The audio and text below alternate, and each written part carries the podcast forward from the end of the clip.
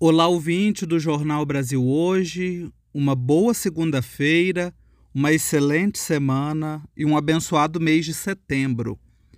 O trecho do Evangelho proclamado em todas as igrejas do mundo no 23º domingo do tempo comum, ontem, traz um versículo muito interessante, conforme o relato do evangelista Marcos.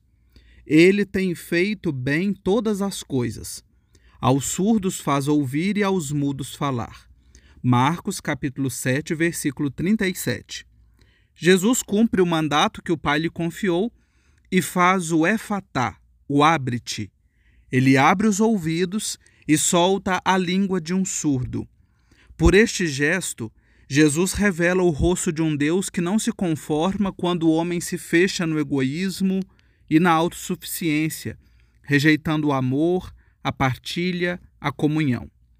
O encontro com Cristo leva o homem a sair do seu isolamento e a estabelecer laços familiares com Deus e com todos os irmãos, sem exceção.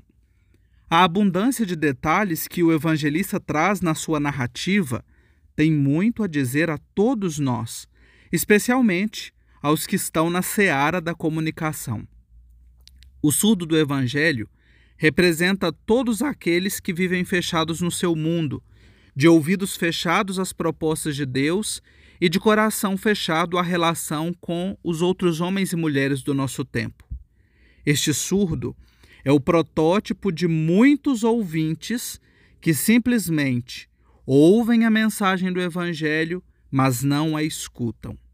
O efatá de Jesus é necessário para todos nós hoje surdos e ouvintes, a humanidade inteira. O encontro com Jesus transforma radicalmente a vida daquele homem e deve transformar também a nossa vida. Esse efatá é para o tempo presente, para o povo brasileiro que tem sofrido diariamente com a falta de políticas que sejam favoráveis à população, com a corrupção escancarada, a caristia, o aumento da fome, os ataques aos povos originários e à casa comum, as ameaças à democracia. Senhor, que a comunicação viva um efatá, que os ouvidos dos comunicadores se abram e sua língua se solte para viver plenamente a sua missão. Não é só anunciar o que deseja, é o que precisa ser comunicado para fazer bem todas as coisas.